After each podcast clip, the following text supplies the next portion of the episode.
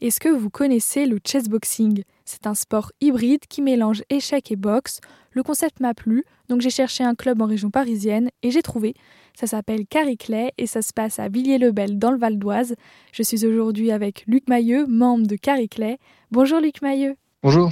Est-ce que vous pouvez euh, nous raconter l'histoire de ce sport Qui a eu en fait l'idée d'associer boxe et échecs? Alors en fait, au départ, euh, le chessboxing a été euh, inventé par un euh, dessinateur de bande dessinée. C'est Enki Bilal, en 1992, dans son album 3 Équateur, qui imagine l'idée de créer un sport qui associe la pratique de la boxe et euh, la pratique des échecs. C'est en 2003, en fait, que le chessboxing va réellement devenir un, un véritable sport. Et je me suis renseignée, j'ai vu qu'il y a une fédération euh, française de chessboxing qui compte euh, environ 400 à 500 pratiquants et même aussi une équipe de France de chessboxing depuis 2019. Oui, les ligues de chessboxing et fédérations ont été de plus en plus actives en organisant des combats, comme récemment, enfin, il y a un week-end, il y a quelques semaines à 7. J'ai cru voir que le champion euh, du monde de chessboxing est français. Oui, Thomas Cazeneuve, et c'est d'ailleurs euh, lui qui a donné l'idée à Emmanuel Quinzonzi de créer le club euh, de chessboxing Carré-Clair et il a accepté, il me semble, d'être le parrain de l'association Carré-Clair.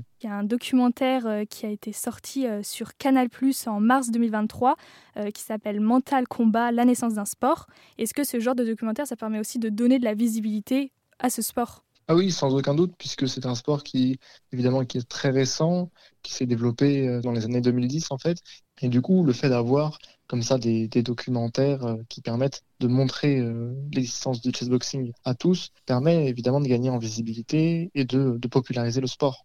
Et avec tous ces événements et toute cette médiatisation, justement, quel est l'avenir du chessboxing Est-ce que, par exemple, on pourrait s'imaginer qu'il puisse devenir un sport olympique? Pour l'instant, il est un peu trop tôt pour se prononcer, je pense. C'est encore, euh, comme on l'a dit, une fédération qui ne comporte que 400 licenciés en France. C'est très peu. Avec le temps, certainement, le, le chessboxing pourra prétendre un statut de sport euh, très reconnu, pourquoi pas olympique un jour. On vous invite donc à venir découvrir le chessboxing à Carré-Clay.